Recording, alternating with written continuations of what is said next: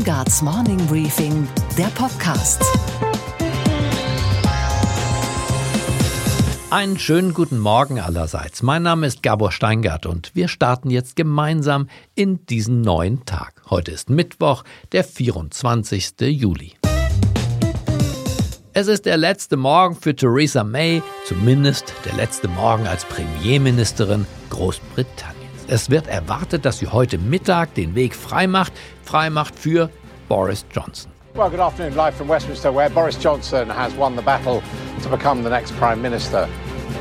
Boris Johnson is elected as the leader of the Conservative and Unionist Party. Gerade mal 0,35 Prozent aller britischen Wähler haben das neue Regierungsoberhaupt bestimmt. Denn gefragt waren nur die fast 160.000 Tories und mitgemacht haben 87 Prozent von ihnen. Und zwei Drittel von diesen 87 Prozent haben für Boris Johnson gestimmt als neuen Parteichef und damit aber eben auch automatisch als neuen Premierminister. Und vor dem Ergebnis noch schnell die Bitte eines Mitglieds des Tory-Ältestenrates, eine Bitte an die lieben Parteifreunde.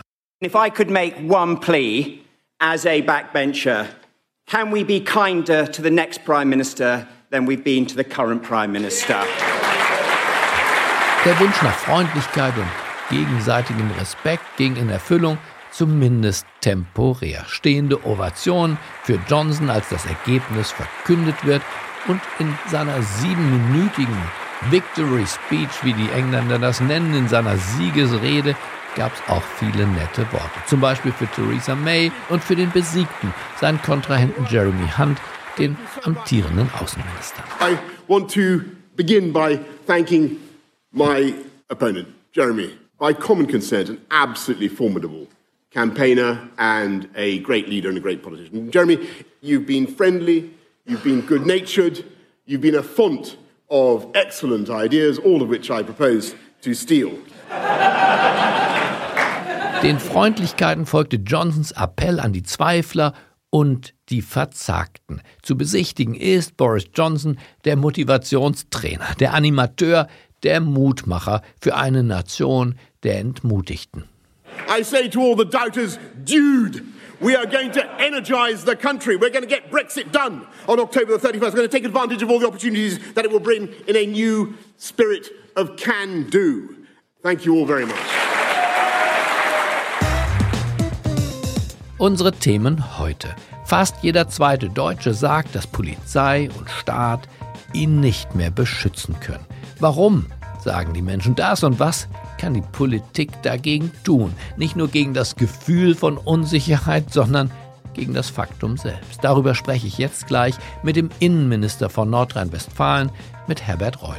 Geschubst wurde immer, äh, geschlagen möglicherweise auch schon mal, aber wenn man dann am Boden lag, war es auch gut, dass man dann mal drauf tritt. Das gibt's heute. Oder Schützenfeste, wo Schlägereien stattfinden, auch das gab's. Heute ist meistens ein Messer dabei. Wer ist der künftige Premier Großbritanniens? Klar, wir wissen, er heißt Boris Johnson, er ist blond und ein Brexit-Hardliner, aber was ist der Kern vom Kern dieses Mannes? Und das sagt uns jetzt gleich sein Biograf. He's not an idiot at all, but he needs to play this role in public for his political career.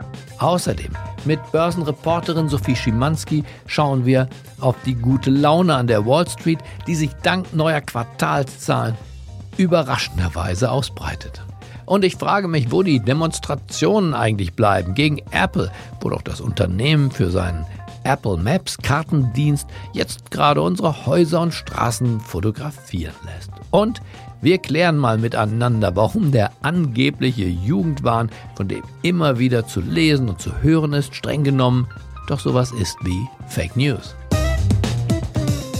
Boris Johnson hat mit dem gestrigen Tag die große Bühne der globalen Politik betreten. Er ist neben Donald Trump, neben Emmanuel Macron, Erdogan und Putin eine weitere Figur, die das Attribut schillernd verdient. Wäre Boris Johnson nicht ein Mensch, sondern sagen wir ein Kunstwerk, würde man ihn ohne zu zögern der Kategorie des Expressionismus zuordnen. Nigel Cawthorne, sein Biograf aus London, weiß mehr über den Mann, den wir erst noch kennenlernen wollen. Er hat das Buch Blonde Ambition, der ewige Aufstieg des Boris Johnson verfasst, weshalb ich ihn sofort anrufen werde. Hello. Here's Gabor Steingart. Hi, how are you today? Well, rushed off my feet because everybody wants to interview me. Yeah, you're the man of the moment. It seems it seems so. It me and seems Boris. so. Yeah, the Tories have elected a new leader, and so the big question for you is who is this man? Who is Boris Johnson? Well, it's, it's always rather interesting because I, I've always seen him as more of a character out of a P.G. Woodhouse novel. He seems to play a character rather than actually be a human being, uh, which is which makes him very flexible as a politician because he can he can get away with all sorts of things. As you probably know, he has a rather flexible attitude to, towards the truth. But how would you describe the core of the core of this man? Even if he is an actor, there should be a, a center. Boris Johnson, years ago, he was a committed federalist and, and was basically a Remainer, wanted to stay in the European Union, but saw for his own political advantage um, to, to lead the Brexit movement, which removed his old school chum, David Cameron, from office. Uh, and they'd had a long rivalry because um, David Cameron was from a very wealthy family. And his great grandfather started at HSBC, the Hong Kong and Shanghai Bank. Um, and he was one of those families at Eton who could pay for their tuition. Whereas Boris was one of those boys that they looked down on because he had to get a scholarship to go there. So they, they, they sorted out their schoolboy rivalry uh, in, in the public arena. Also nochmal zum Mitschreiben. Boris Johnson und sein Vorgänger David Cameron verbindet, haben wir gerade gelernt, eine lebenslange Rivalität. Sie waren auf der gleichen Eliteschule in Eton und auf der gleichen Elfenbein-Universität in Oxford. Und der Unterschied zwischen den beiden, der junge Cameron kam aus sehr vornehmen Verhältnissen. Sein Opa hat die große Investmentbank HSBC mitgegründet. Und die Studiengebühren waren für ihn natürlich kein Problem. Anders bei Boris Johnson. Der brauchte ein Stipendium, um auf derselben Schule dabei zu sein. Und Cameron schaute auf diesen aus ärmlicheren Verhältnissen stammenden Boris Johnson herab. Im Zuge der Brexit-Auseinandersetzung und wahrscheinlich schon vorher, sagt der Biograf, hat diese uralte Rivalität eine große Rolle gespielt. Das heißt, Boris Johnson ist nicht dumm und auch nicht der Idiot, als der oft in den Medien gezeichnet wird, habe ich ihn dann gefragt. No, he's, he's, he's not an idiot at all. He, he's a good linguist as well. He, he can speak quite a few European languages. Yes, he, he knows what, he, what he's talking about, but he, he needs to play this role in public for his political career. And it's worked magnificently so far to become mayor of London when, when no one gave him a chance. And uh, now he's become prime minister. What would you say is the biggest accomplishment so far in the life of Boris Johnson as a politician, as a mayor? I guess when he was mayor, running a very successful Olympics was quite a, an accolade for him. But he's now prime minister. What plans he's got to do next, I don't know. As a child, he always said he wanted to be king of the world. Um, and uh, as he was born in New York, he, he could possibly become the, the uh, president of the United States. What's the biggest misunderstanding of this man? What would you say? The interesting thing is only in, in the matter of Brexit that he's to the right of, of the Conservative Party. Otherwise, he's very liberal in, in, in social matters and, and, economics. The Brexiteers have, have latched on to him as, as their great figurehead. Now, whether he's clever enough to, to maneuver him his way out of that, I don't know. So we have to wait and to see. Thank you for our conversation and thank you for your deep insight. My pleasure. Knapp die Hälfte der Deutschen fühlt sich im eigenen Lande nicht mehr sicher. Die Polizei, unser Freund und Helfer, ja, sie tut ihr Bestes, aber ihr Bestes ist nicht genug, um uns dieses heimelige Gefühl von Sicherheit zurückzugeben. Irgendwo in den 70er, 80er, 90er Jahren muss es ja verloren gegangen sein. Die Frage der persönlichen Sicherheit ist zu einer Frage der Geografie geworden. Wo wohne ich? Ist zu einer Frage der Uhrzeit geworden. Wie spät ist es eigentlich? Kann ich jetzt noch los? Ist zu einer Frage des Verkehrsmittels geworden. Nimm lieber das Taxi. Ist auch zu einer Frage ich und wer noch geworden. Geht bitte nur zu zweit. Passt aufeinander auf. Herbert Reul ist seit zwei Jahren der Innenminister im größten deutschen Bundesland in Nordrhein-Westfalen und er kennt das Gefühl der Unsicherheit und er kennt vor allem die Fakten dahinter. Reul ist keiner, der sich mit den real existierenden Zuständen abfindet, auch keiner, der sie schönredet. Er ist, würde ich sagen, eher ein Zupacker in einem politischen Umfeld, wo das Zupacken durchaus Tapferkeit erfordert. Jedenfalls fällt es einem Sozialpolitiker deutlich leichter, sich mit den Reichen anzulegen oder mit den Banken oder den Gierigen, als der Dienstherr von 40.000 Polizisten, der sich mit der organisierten Kriminalität anlegen muss, mit der Mafia, mit den Terroristen und auch solchen, die es erst noch werden wollen. Einen schönen guten Morgen, Herr Innenminister. Guten Morgen, Herr Steingart. Sehen Sie denn, Herr Reul, irgendwas, was ich nicht sehe? Sie bekommen ja das Lagebild der Polizei, die Kripo-Unterlagen vom Verfassungsschutz, die Berichte. Und deswegen würde mich schon interessieren, sehen Sie etwas, was ich und was die Bürgerinnen und Bürger vielleicht nicht sehen? Naja, manchmal kriegt man ein paar Informationen ein bisschen früher. Manchmal bekommt man auch ein paar Informationen, die andere nicht sehen. Das ist manchmal gut, vielleicht manchmal auch nicht gut. Aber es führt ja nicht dazu, dass ich beruhigter in die Gegend schaue, sondern ich sehe, dass es eine Menge an Schwierigkeiten gibt auf dieser Welt. Sie waren ja mal Studienrat am Gymnasium in Wermelskirchen. Sehen Sie sich zurück eigentlich an diese friedliche Heinz-Rühmann-Welt? Nein, war auch damals kein Heinz-Rühmann-Welt. Nee? Also es, auch nö, und heute hat sich das ja auch weiterentwickelt. Also das kann es ja gar nicht vergleichen. Da ist eine Veränderung insgesamt in der Gesellschaft passiert. Die Hemmschwelle, Gewalt anzuwenden, da hat sich vieles verändert. Also bleiben wir mal beim Schulhof. Äh, geschubst wurde immer, geschlagen möglicherweise auch schon mal. Aber wenn man dann am Boden lag, war es auch gut. Und dass man dann mal drauf tritt, das gibt's heute. Oder Schützenfeste, wo Schlägereien stattfinden, auch das gab's. Heute ist meistens ein Messer dabei. Also da haben sich schon die Dimensionen schwer verschoben. Auch gegen Amts- und Würdenträger, Amts- und Mandatsträger in den Kommunen vor allen Dingen, denn im Bund die Minister und Staatssekretäre sind, wie ich denke, auch der Innenminister von Nordrhein-Westfalen gut geschützt, aber die Ebenen darunter 1256 solcher Straftaten gegen Amts- und Mandatsträger wurden im vergangenen Jahr registriert. Was hat es damit auf sich? Wer sind da die Täter? Woher dieser Hass offenbar auf Staatlichkeit? Naja, das äh, ist schon eine ganz dramatische Situation nicht nur die Angriffe auf diejenigen, die da ehrenamtlich einen sehr guten Job machen und sich einsetzen und Freizeit opfern, das sind ja meistens Ehrenamtler, die da unterwegs sind. Das ist überhaupt nicht mehr zu verstehen. Ähm, hat vielleicht was damit zu tun, dass Bürger auch unzufriedener geworden sind mit dem, was der Staat macht oder nicht macht. War für mich ja auch eine der Motive, diese Aufgabe anzunehmen, weil ich gemerkt habe, das Vertrauen in den Staat schwindet. Die Leute sind nicht mehr sicher oder zweifeln, ob der Staat die Aufgabe wahrnimmt, die für sie die wichtigste ist, nämlich für ihre Sicherheit zu sorgen. Das ist eine ganz neue Umfrage, sagt, dass die mhm. Polizei die Bevölkerung offenbar nicht mehr effektiv beschützen könne. Ja, und das beunruhigt auch. Das heißt, die trauen dem Staat das nicht mehr zu. Also, dass sie mal eine Partei abwählen oder irgendeinen Politiker nicht in Ordnung finden, na gut, da kann man mit leben.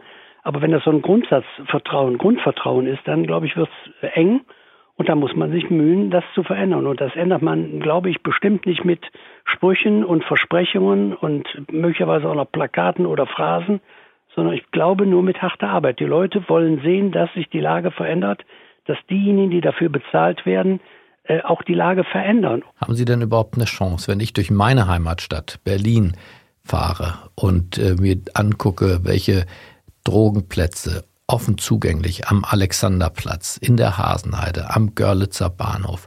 Und zwar am helllichten Tag hunderte von Dealern. Die Polizei scheint es zu wissen, scheint aber genauso auch überfordert zu sein.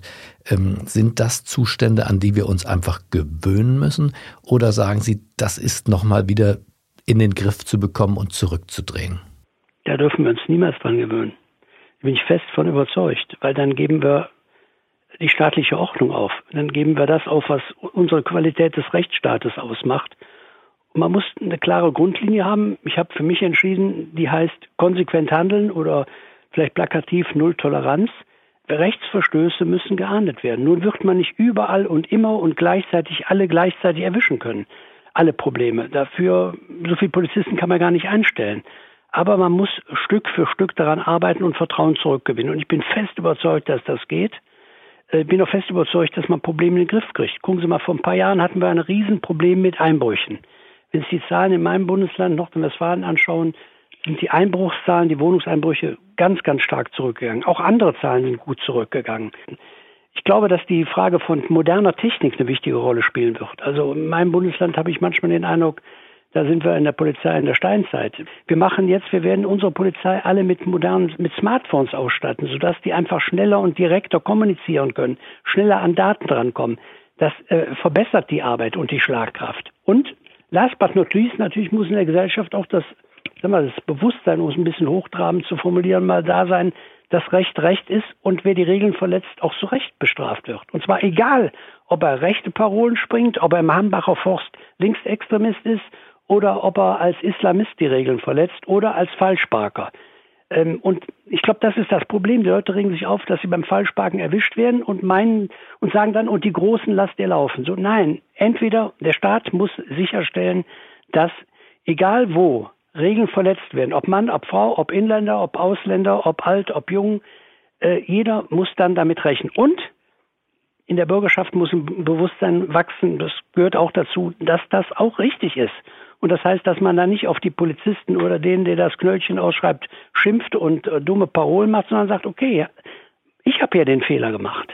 Aber ja, mir leuchtet das eine Rolle und natürlich, ich bekenne auch, ich habe auch schon mal falsch geparkt, auch in Nordrhein-Westfalen, aber glaube dennoch, dass ich äh, nicht in dieselbe Schublade wie ein Salafist, ein Gefährder gehört oder äh, das Mitglied eines Familienclans, das sehr gezielt, sehr bewusst und provokant deutsche Gesetze missachtet, vielleicht sogar deshalb extra hierher gekommen ist. Also wir haben es ja schon mit sehr unterschiedlichen Verstößen gegen die Rechtsordnung zu tun. Sagen Sie doch mal einen Takt, wie weit sind Sie in Ihrem Kampf gegen die Familienclans?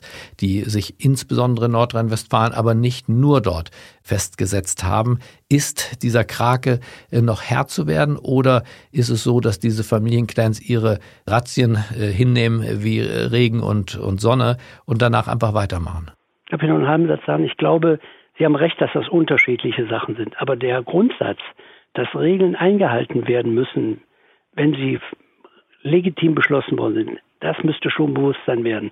Ich erlebe ja, dass Leute im Hambacher Forst begeistert sind, wenn ich äh, Rechtsextreme verfolge, aber sie selber, wenn sie Gewalt gegen Polizisten anwenden, sagen, das ist legitime Gewalt. Sowas meine ich, wissen mhm. Sie, dass man da sagt, äh, da gibt es nicht gut und schlecht und böse Gewalt, sondern Gewalt ist immer böse, die darf nur der Staat anwenden. Und das ist bei den Clans ja genauso. Die nehmen sich raus, die sagen, unser Familienrecht bestimmt, was hier auf der Straße passiert. Und die Ansage heißt, nein, das Recht des Staates gilt hier. Ende aus. So, und wir fangen jetzt an. Viel zu spät, kann ich aber nicht ändern. Ich bin jetzt erst Minister. Aber wir fangen jetzt an und das wird auch ein langer Prozess und da muss man auch langen Atem haben. Da darf man ja auf der Strecke nicht aufgeben. Da darf man auch nicht glauben, auch den Leuten gar nicht vorgaukeln, als wäre das in ein, zwei Jahren erledigt. Aber ich wette, dass man es in den Griff kriegt. Wenn man das übrigens, wenn man der Meinung wäre, man könne solche Sachen nicht mehr in den Griff kriegen, dann gäbe es ja nur noch die Alternative, morgens im Bett liegen bleiben oder auswandern. Und da kann ich sagen, das mache ich nicht mit. Glauben Sie, dass das Thema insgesamt, Sie sind ja nicht nur Innenminister, sondern auch Parteipolitiker, und zwar bei der letzten verbliebenen Volkspartei, der CDU, glauben Sie, dass das Thema innerhalb Ihrer Gruppierung einen größeren Stellenwert spielen sollte, mit Blick auf den Bundestagswahlkampf, mit Blick auf vielleicht auch eine Position im Schattenkabinett für das Innenressort zu besetzen? Ich glaube schon, dass in meiner Partei also auch in CDU, CSU, das Thema innere Sicherheit als ein wichtiges Thema erkannt ist. Das haben wir, glaube ich, begriffen. Aus unterschiedlichen Gründen. Erstens, weil es ein Riesenthema in der Bevölkerung ist. Wir haben die letzte Landtagswahl mit Sicherheit auch deshalb gewonnen, weil es hier so defizitär war in dem Thema. Der Innenminister, Herr Reul, der Innenminister in Berlin, äh, der gerade seinen 70. Geburtstag gefeiert hat, gilt als eine der schwächsten Besetzungen. Nicht bei mir, sondern in der Bevölkerung. Über Kollegen redet man, ich kann die auch überhaupt nicht beurteilen habe mit mir selber genug zu tun. Ich versuche das hier ordentlich zu machen. Und dann nach fünf Jahren, wenn die Periode so lange dauert und wenn man das im Amt so lange durchhält, das ist beim Innenminister immer ein bisschen riskant. Ähm, wenn, die Leute dann Bundeswehr, sagen. Bundeswehr und Innenminister, das Leben gefährlich. Ja. Aber wenn sich die Leute, wenn die Leute dann sagen, die Lage hat sich ein wenig verändert. Ich glaube, die Leute wollen gar nicht das, das Versprechen von Politikern, dass morgen Simsalabim alles in Ordnung ist. Das glauben die sowieso nicht. Aber wenn man denen den Nachweis liefert, Sie, ich glaube, Fakten sind das stärkste Argument. Ähm, und wenn die Leute merken, der meint ernst, der kümmert sich, der ist an der Sache dran und der schwätzt da nicht nur her, dann ist das erfolgreich. Also beschreiben Sie in einem Wort Ihre Stimmung, wenn Sie abends ins Bett gehen. Wie ist Ihre Stimmung bei, der, äh, bei dem Werkstück, das Sie vor sich haben? Erstens erschöpft, zweitens zufrieden, aber immer noch voller Tatendrang, weil noch genug zu tun ist. Dann bedanke ich mich für das Gespräch und wünsche Ihnen, Herr Reul, allen denkbaren Erfolg. Danke, danke, Herr Steingart. Und was war heute Nacht an der Wall Street los? Und damit gehen wir nach New York zu unserer Börsenreporterin Sophie Schimanski. Einen wunderschönen guten Morgen. Hallo Sophie. Guten Morgen, Gabor. Sophie, die Wall Street scheint mir äußerst gut gelaunt und das dank starker Quartalsergebnisse, die man ja so offenbar nicht erwartet hatte. Bitte gib uns einen Überblick, was ist da wieder Tolles passiert? Ja, tolle Sachen auf jeden Fall. Zunächst einmal, wie schon oft erwähnt, die Erwartungen für diese Berichtssaison, die waren gedämpft. Die Latte lag so niedrig, dass es eben leicht fällt, äh, Analysten und auch Anleger positiv zu überraschen. Und dann kommt hinzu, es geht offenbar voran in den Verhandlungen zwischen China und den USA. Einigen US-amerikanischen Unternehmen wird doch temporär erlaubt, an Huawei zu verkaufen. Und China will derweil landwirtschaftliche Produkte aus den USA importieren. Also das hilft gleich doppelt.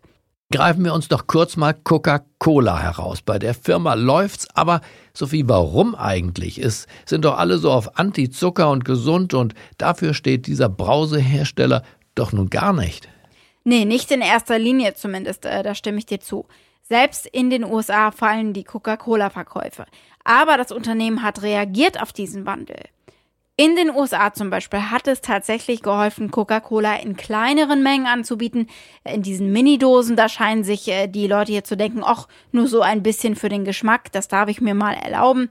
Erfolgreich war auch die Zero-Zucker-Linie. Da gab es zweistelliges Umsatzwachstum äh, global. Und dann kommen auch die nicht braunen Getränke gut an. Wasser zum Beispiel, Säfte und Sportdrinks. Das also die Sparten, da konnte Coca-Cola das eben auffangen, äh, diesen Trend. Auch die Aktie von Börsenneuling Beyond Meat, die machen Ersatzfleisch, steht auf einem Allzeithoch. Dabei, Sophie, gibt's doch die Quartalsergebnisse erst in der nächsten Woche. Ja, genau, am Montag gibt's die. Und die Analysten erwarten nach wie vor einen Verlust pro Aktie. Das Unternehmen ist nicht profitabel. Tatsächlich sind auch 15 Prozent der Aktien etwa gerade in Hand von Shortsellern, die also davon ausgehen, der Preis wird fallen und damit machen sie dann eben ihr Geld. Aber ganz fundamental ist das Marktpotenzial einfach auch groß, ebenso die tatsächlichen Wachstumsraten bis jetzt. Es ist ein bisschen die Welle, auf der auch Coca-Cola reitet. Die Amerikaner wollen gesünder leben und äh, bewusster und der Markt für Fleischersatz und für gesündere Lebensmittel wächst eben. Und was, Gabor, geht eigentlich gar nicht?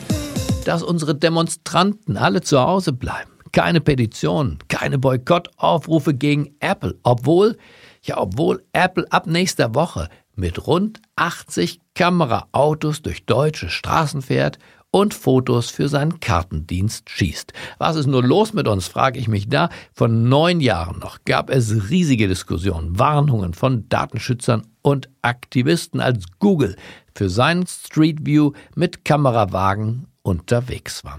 Aber sehen wir es positiv, so wie die Einsicht gereift ist, dass Volkszählungen vielleicht nicht des Teufels Werk waren, sondern für die Planung der Staatlichkeit durchaus sinnvoll sein können, haben wir vielleicht auch verstanden, wie praktisch der digitale 360-Grad-Blick in die Straßen unserer Welt sein kann. Und wer heute noch sein Haus verpixeln lässt aus Angst vor, ich weiß nicht wem, der gilt doch fast schon als digitaler Spießer. Apple übrigens hat sich nicht verändert. Wir sind es, die sich verändert haben. Die Transformation unserer Werte und Werteinstellungen hat begonnen. Das digitale Zeitalter findet nicht mehr nur im Silicon Valley statt, sondern nun auch mitten in uns drin. Okay, Gabor. Und was hat dich heute Morgen wirklich überrascht?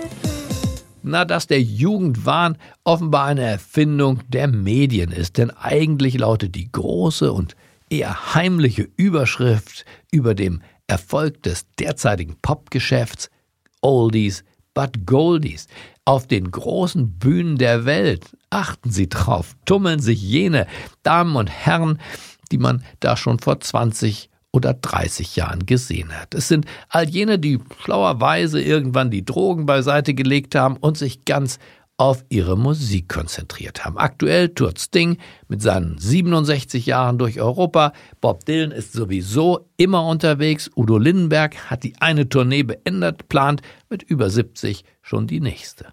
Auch bei den Frauen gibt es keine Altersgrenze. Gut, Tina Turner genießt mittlerweile mit ihren fast 80 Jahren den Ruhestand, aber diese Frau hier,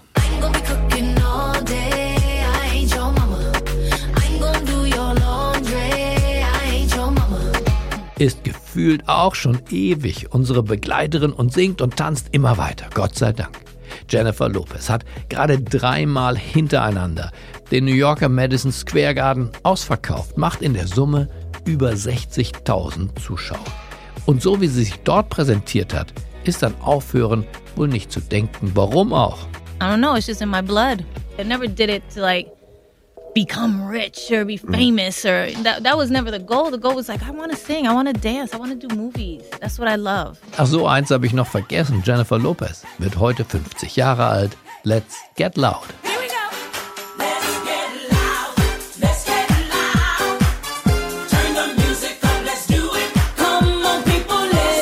Ich wünsche Ihnen einen erfolgreichen und heiteren Start in diesen neuen Sommertag.